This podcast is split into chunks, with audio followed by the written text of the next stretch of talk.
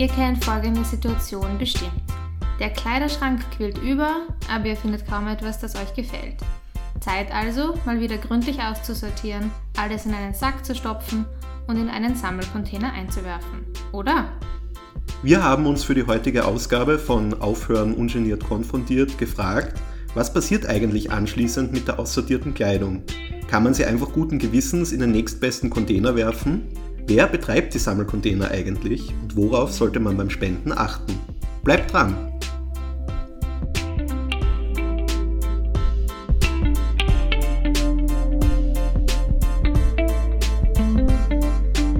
Auf, hör, auf, hör, ungeniert, hör, konfrontiert, konfrontiert.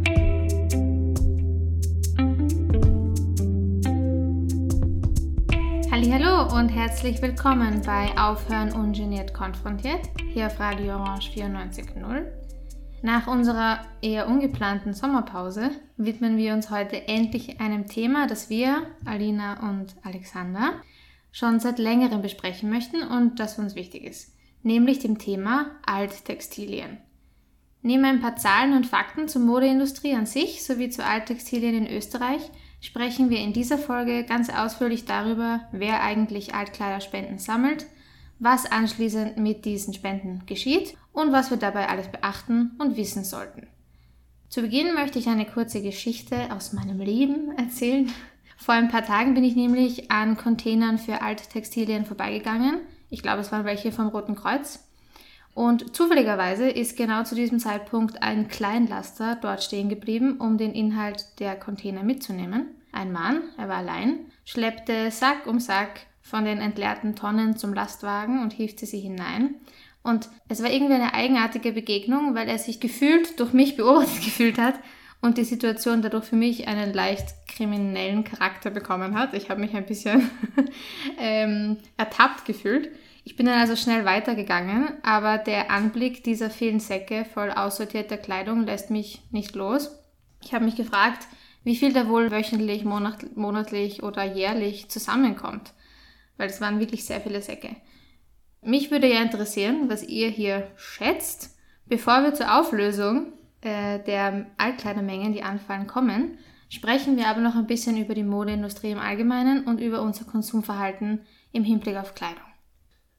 Die Modebranche hat sich in den letzten Jahrzehnten stark verändert. Waren es früher vier saisonale Kollektionen pro Jahr, so kommen heute neue Kollektionen in immer kürzeren Abständen mit bis zu 52 Mikrosaisonen pro Jahr.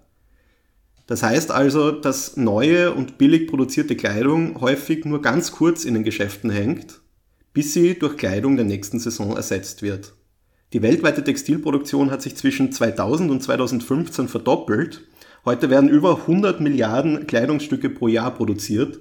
Viele von euch kennen auch wahrscheinlich den Begriff Fast Fashion. Er steht für Wegwerfmode, die unter schlechten Arbeitsbedingungen zu Löhnen unter dem Existenzminimum in Ländern des globalen Südens hergestellt wird. Die Herstellung dieser Textilien benötigt neben erheblichen Mengen Wasser auch diverse Chemikalien und endliche Ressourcen wie Erdöl, zum Beispiel für Polyester, was natürlich auch negative Auswirkungen auf die Umwelt hat. Hinzu kommt ein erheblicher Energiebedarf, der in den Hauptproduktionsländern meist durch Kohle gedeckt wird. Die globale Bekleidungs- und Schuhindustrie, und das ist wirklich erschreckend, muss man sagen, ist für 8 bis 10 Prozent des weltweiten CO2-Ausstoßes verantwortlich. So zumindest eine Schätzung des Europäischen Parlaments von 2021. Das ist übrigens mehr als Flugzeuge und Autos zusammen ausstoßen.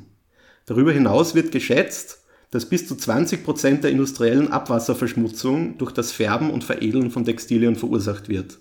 Ein Ende des Wachstums der Industrie ist nicht absehbar. Schätzungen gehen davon aus, dass sie im Jahr 2050 25 Prozent des globalen CO2-Budgets ausmachen wird. Ganz allgemein lässt sich feststellen, dass die Qualität der Kleidung sinkt, vielleicht auch, weil ihr Anwendungszeitraum ebenso zurückgeht. Wir kaufen mehr, als wir tragen können und Trends sind kurzlebig. Wir haben ja auch gerade die Mikrosaisonen angesprochen. Wenn wir wie bisher weiter produzieren, wird der Markt für Secondhand-Kleidung 2028 Schätzungen zufolge gleich groß sein wie jener für neue Kleidung. Also da sieht man schon, äh, mit welchen erheblichen Mengen wir es hier zu tun haben. Gut, wie schaut es jetzt in Österreich aus? Dazu haben wir in einem Factsheet von der Clean Clothes Kampagne von Südwind Zahlen von 2013 bzw. 2015 gefunden. Die sind, also, die sind schon einige Jahre alt und mittlerweile vermutlich höher. Aber nichtsdestotrotz möchten wir sie hier erwähnen. In Österreich fallen jährlich 115.000 Tonnen Alttextilien an, wovon ca. 70.000 Tonnen direkt in den Restmüll wandern. Pro Kopf sind das etwa 13,4 Kilogramm Alttextilien im Jahr. Das sind aber wie erwähnt veraltete Zahlen und Schätzungen gehen von einem jährlichen Plus an Alttextilien von 10% aus. Da wären wir heute also, wenn wir ab 2015 rechnen, schon bei etwa 28 Kilogramm pro Kopf und Jahr. Von dieser erheblichen Menge Alttextilien werden über 40.000 Tonnen pro Jahr gesammelt, davon in Wien ca. 10.000 Tonnen. Nun fragen wir uns aber, wer sammelt in Österreich eigentlich aussortierte Kleidung, wie wird gesammelt und wohin kommen die Altkleider, wenn ein Container geleert wird? In Österreich werden Altkleider auf unterschiedliche Weise gesammelt, überwiegend als Kleiderspende in Containern, in Secondhand-Geschäften oder direkt in karitativen Einrichtungen. Interessanterweise ist Kleidung, die in Sammelcontainer geworfen wird, rein rechtlich Abfall, weil viel Müll in den Containern landet. Sammelorganisationen brauchen daher eine abfallrechtliche Erlaubnis. Wird Kleidung hingegen direkt bei karitativen Einrichtungen abgegeben, gilt sie nicht als Abfall. Generell ist aber der Bedarf an Kleidung in Österreich nicht so hoch wie das Sammelaufkommen. Wie vorhin erwähnt, lag dieses vor ein paar Jahren bei 40.000 Tonnen pro Jahr. Nun, wer sammelt eigentlich in Österreich? An erster Stelle sind hier karitative Organisationen zu nennen. Viele kennen sicherlich die Container der Caritas. Diese sammelt und sortiert selbst und man kann die Alttextilien entweder in Kleidercontainer werfen oder bei Einrichtungen vor Ort vorbeibringen. Es gibt dazu auch oft Bedarfslisten der Einrichtungen, also vielleicht vorab kurz nachschauen, was benötigt wird, wenn ihr was vorbeibringen wollt. Hier ist auch zu erwähnen, dass bei Carlas, Secondhand-Läden und gratis Kleiderausgaben der Caritas Langzeitarbeitslose angestellt sind und die gesammelte Kleidung auch über die Gruft, das ist eine Einrichtung für Obdachlose, wer es nicht kennt, verteilt wird. In Wien können so ca. 10% der Altkleider verteilt bzw. verkauft werden. Der Rest wird an Händler oder Sortierunternehmen weiterverkauft und der Erlös davon fließt wiederum in die Finanzierung sozialer Einrichtungen. In Vorarlberg betreibt die Caritas außerdem die einzige Sortieranlage Österreichs.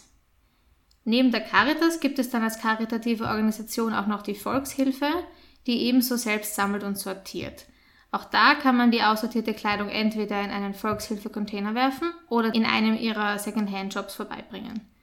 Sie verkaufen laut dem vorhin erwähnten Factsheet außerdem auch kiloweise an Großhändler. Auf den Websites von Caritas und Volkshilfe findet ihr übrigens eine Liste bzw. Karte aller Containerstandorte, wo ihr schauen könnt, wo welche in eurer Nähe sind. Genau. Und schließlich gibt es noch das Rote Kreuz in Niederösterreich, das auch selbst sammelt und sortiert. Und ein Teil der gesammelten Kleidung wird in Henry Shops in Niederösterreich verkauft. In Wien gibt es außerdem noch die sogenannte 48er Tandler Box.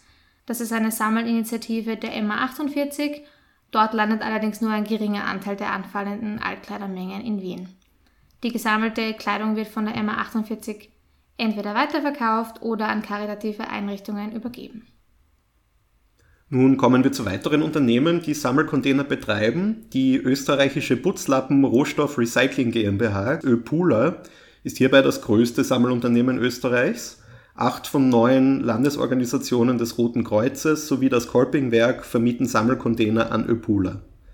Das Unternehmen übernimmt die Koordination von Sammlung sowie die Logistik, sprich weitere Verwertung. Vom erwirtschafteten Profit erhalten die gemeinnützigen Vereine dann laut Öpula zwei Drittel. Öpula sammelt etwa 6.000 bis 7.000 Tonnen pro Jahr, ca. 50% davon werden in den globalen Süden exportiert. Der Rest wird zu Putzfetzen 30%, Dämmmaterialien 10% und ähnlichem verarbeitet. 10% landen als Textilmüll auf der Deponie und sind nicht recycelbar. Ein Teil geht auch an Hilfsbedürftige in Österreich.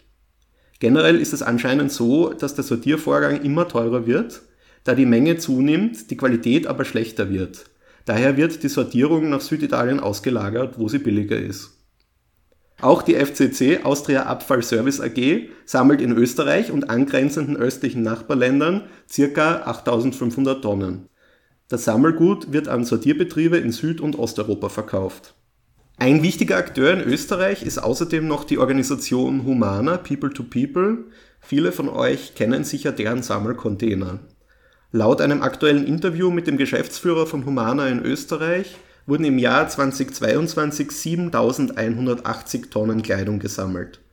2083 Humana-Container gibt es in sieben Bundesländern. Laut einer Studie des Umweltbundesamtes aus dem Jahr 2019 sind dabei zwei Drittel der gesammelten Kleidung sogenannte Reuse-Kleidung. Das bedeutet, dass sie als Kleidung zum Tragen noch geeignet ist. Diese wird dann entweder in den Shops in Österreich oder sonst wo in Europa verkauft. Ein nicht unbeträchtlicher Teil dieser Reuse-Kleidung landet auch in Afrika, laut Interview 25% der gesamten in Österreich von Humana gesammelten Kleidung. Auch dorthin wird es übrigens verkauft, nicht verschenkt oder sonst wie gespendet. Zur Feststellung, was wohin geht, wird die Reuse-Kleidung nochmals in drei Gütekriterien fein sortiert. In den globalen Süden kommt nur Kleidung der niedrigsten dieser drei Gütekategorien. Die übrige Kleidung, die nicht mehr zum Tragen geeignet ist, wird entweder recycelt, laut Umweltbundesamt insgesamt 23 Prozent, oder sind nicht mehr anderwertig brauchbarer Müll knapp 10 Prozent. Humana steht allerdings auch schon seit vielen Jahren wegen verschiedener Themen in der Kritik. Vielleicht habt ihr es auch schon mal mitbekommen. Dies betrifft zuallererst mal das Geschäftsmodell. Kleiderspenden werden zu Geld gemacht. Humana bezeichnet sich dabei zwar als Social Business, also profitorientiert, aber mit dem Anspruch, einem sozialen Zweck zu dienen. Das Magazin Datum legte bereits 2010 in einer umfassenden Recherche offen, dass damals nur ein einstelliger Prozentbetrag des Gesamtumsatzes für karitative Zwecke verwendet wurde. Mehr Geld floss etwa in die Schweiz an den internationalen Dachverband Humanas. Humana wird aus diesem und anderen Gründen häufig als intransparent kritisiert, weil auch der Auftritt nach außen den karitativen Charakter mit Projekten im globalen Süden sehr stark in den Vordergrund stellt.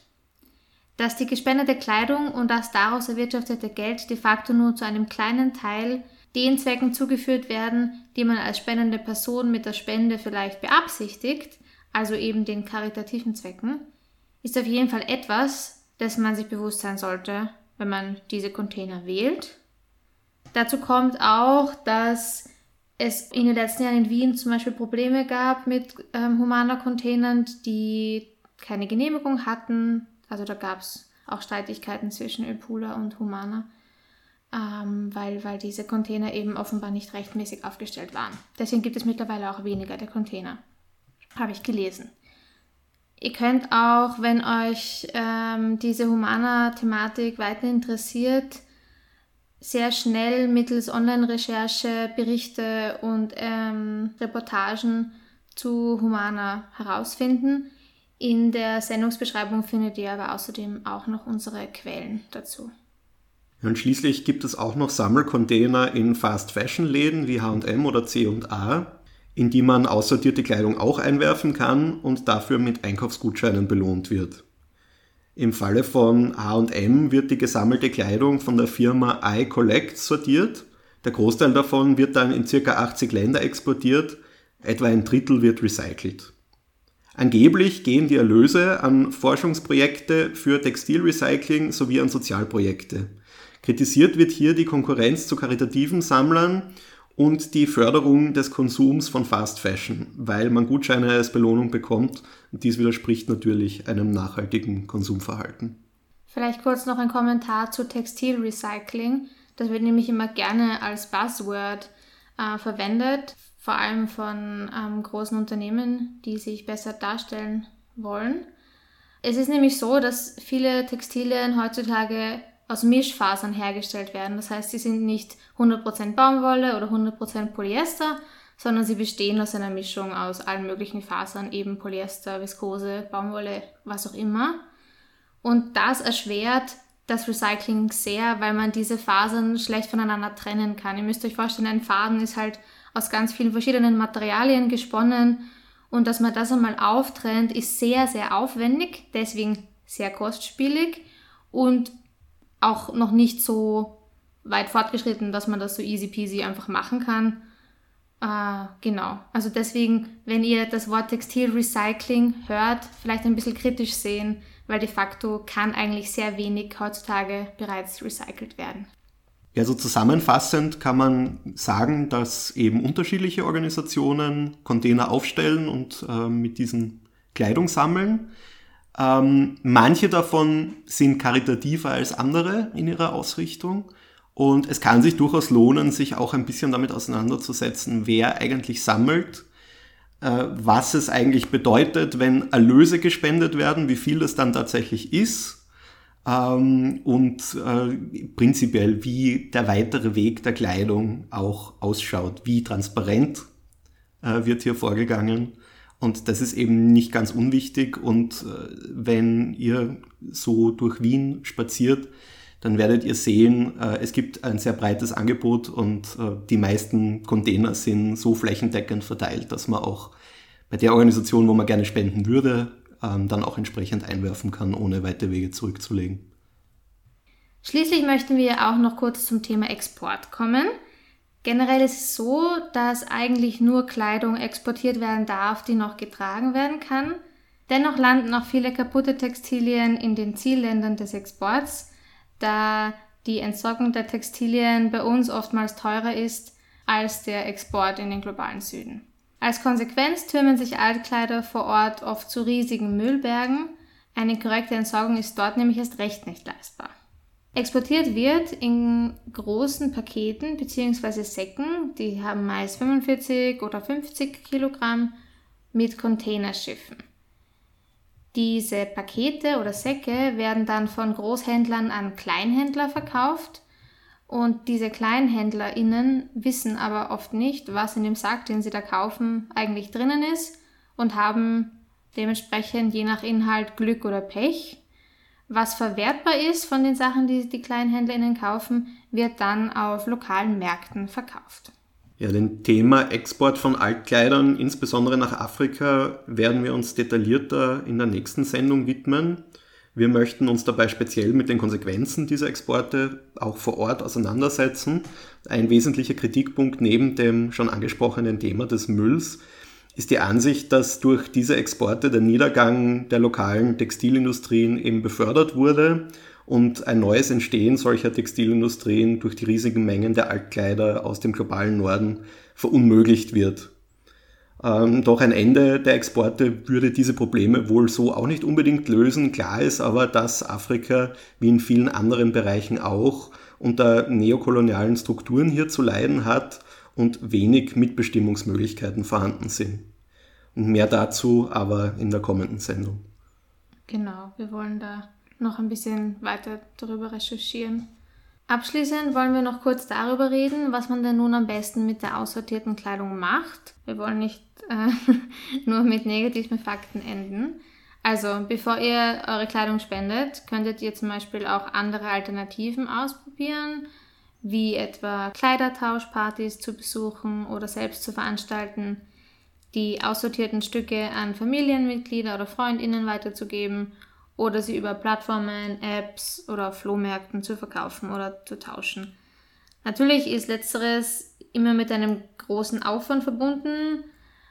Also verstehen wir, wenn ihr dafür keine Ressourcen habt. Ich selber verkaufe recht viel oder versuche recht viel über ähm, Plattformen zu verkaufen, aber es führt dazu, dass man halt relativ lange die Dinge herumliegen hat, bis man sie endlich anbringt. Also das ist jetzt vielleicht auch nicht für alle die optimale Lösung.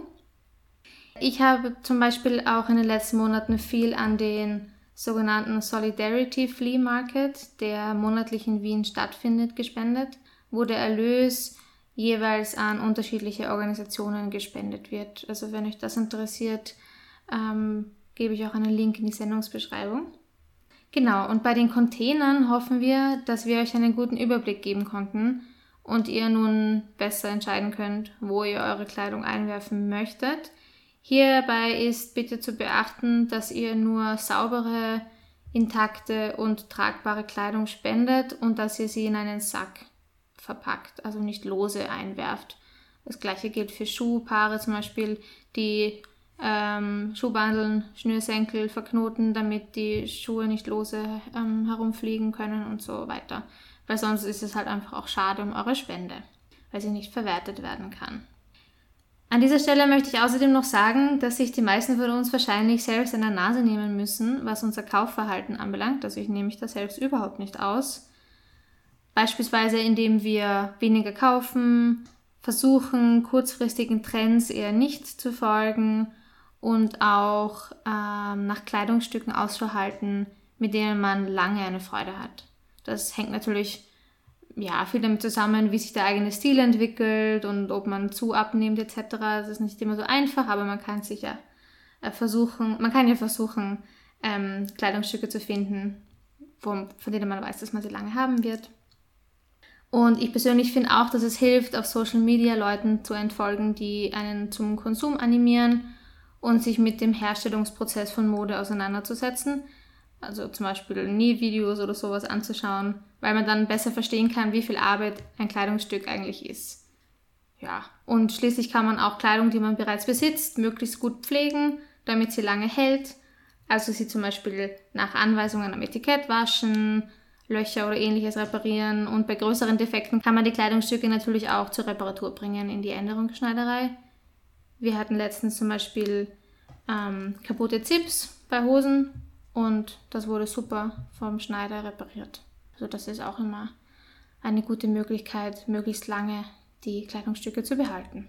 Genau, es gibt ganz verschiedene Möglichkeiten, wie man hier tätig werden kann. Es gibt ja bei uns auch äh, mittlerweile schon, zumindest in gewissen Kreisen, ein verstärktes Bewusstsein auch für diese Problematik in der Modebranche. Es gibt auch Marken, die dem dezidiert was entgegensetzen wollen, die auch mehr auf Regionalität setzen und eben diese Fast Fashion etwas entschleunigen wollen. Und auch hier kann man natürlich sich informieren und im Zweifel auch, wenn es etwas, vielleicht etwas teurer ist, wobei häufig ist es gar nicht unbedingt so viel teurer, ähm, auch zu diesen Marken greifen. Aber natürlich am nachhaltigsten ist immer äh, möglichst wenig neu zu kaufen und ähm, weil wir das jetzt auch angesprochen haben mit, wer weiß, woher dann diese Kleidungsstücke kommen, wenn man die dann Secondhand kauft.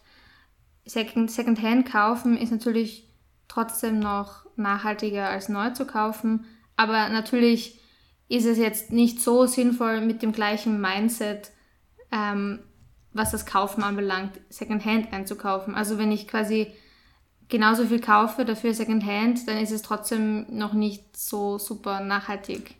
Genau, also es ist so, man, man, man, sollte vielleicht schauen, dass man ein bisschen einen Kreislauf schafft, der eben auch äh, weg vom, vom vielen, vom starken Konsum und vielleicht halt auch ähm, sukzessive ähm, das Einkaufsverhalten dahingehend, dass man eben, wenn dann Secondhand oder eben äh, nachhaltige Marken konsumiert, wenn es denn notwendig ist, was zu kaufen und sonst, wie du sagst, man kann sehr viel wirklich reparieren lassen. Es wäre natürlich schön, wenn es da auch öffentliche Anreize stärker gäbe. Ähm, zum Beispiel sowas wie ein Reparaturbonus. Ähm, aber wer weiß, vielleicht wird es das ja irgendwann geben. Ich habe jetzt gehört, in Frankreich gibt es sowas angeblich. Hm, mhm. ähm, ja, finde ich auch ganz gut, weil das könnte man auch von außen etwas steuern. Also es ist ja nicht so, als wäre man dem komplett ausgeliefert. Genau. Und das geht natürlich auch überhaupt nicht gegen Leute, die sich äh, nichts anderes als Fast Fashion leisten können oder die ähm, zum Beispiel in Secondhand-Geschäften nichts finden, das ihnen passt. Ähm, also Nein, es geht ja um die Konsumgier ja, und das genau. betrifft solche Leute sowieso nicht, weil sie sich diese Mengen ja auch gar nicht leisten können. Ja, also ähm, nur so ein paar Anregungen. Äh, ich, ich weiß, es ist nicht so einfach, weil man ist ja, man lebt ja auch also man wächst ja auch auf mit, mit vielen ähm, Bildern und so. Ähm, und ich muss da auch zum Beispiel bei mir noch äh, weiter dran arbeiten, weil ich auch zu viel, wenn noch Secondhand kaufe. Aber naja, es ist ein Prozess. Definitiv. Ja, puh, äh, also das war jetzt viel Information und äh, viel Diskussion. Ähm, wir hoffen, ihr habt nun einen etwas besseren Überblick über die Altkleidersituation in Österreich und äh, könnt euch vielleicht somit auch leichter entscheiden, was ihr mit eurer aussortierten Kleidung macht. Ja, und vielleicht konnte die heutige Sendung euch auch ein bisschen zum Nachdenken anregen, was die erheblichen Mengen an Textilmüll anbelangt. Also ich denke, wenn man aussortiert und, und dann immer wieder ein paar Kleidungsstücke loswerden möchte, dann hat man das vielleicht gar nicht so am Schirm, wie viele Mengen und wie viele Tonnen da pro Jahr allein in Österreich, und ich meine, Österreich ist ein kleines Land und es wohnen hier nicht so viele Menschen, ähm, allein schon bei uns anfällt, dann kann man sich ja nur ausmalen, wie unglaublich hoch diese Zahl weltweit sein muss.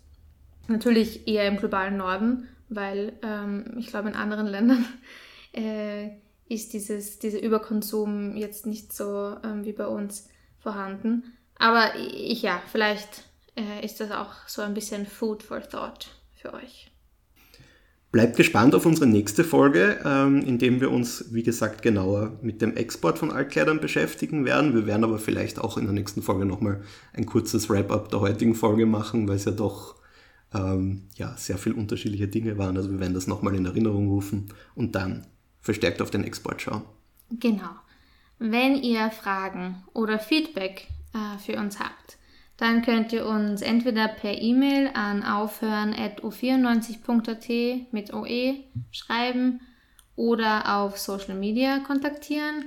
Auf Instagram heißen wir aufhören mit OE und auf Facebook aufhören ungeniert konfrontiert. Ja, bis dahin wünschen wir euch alles Gute und eine schöne Zeit. Und ja, bis zum nächsten Mal. Baba. Baba. Auf, Hören. Auf, Ungeniert, konfrontiert, konfrontiert.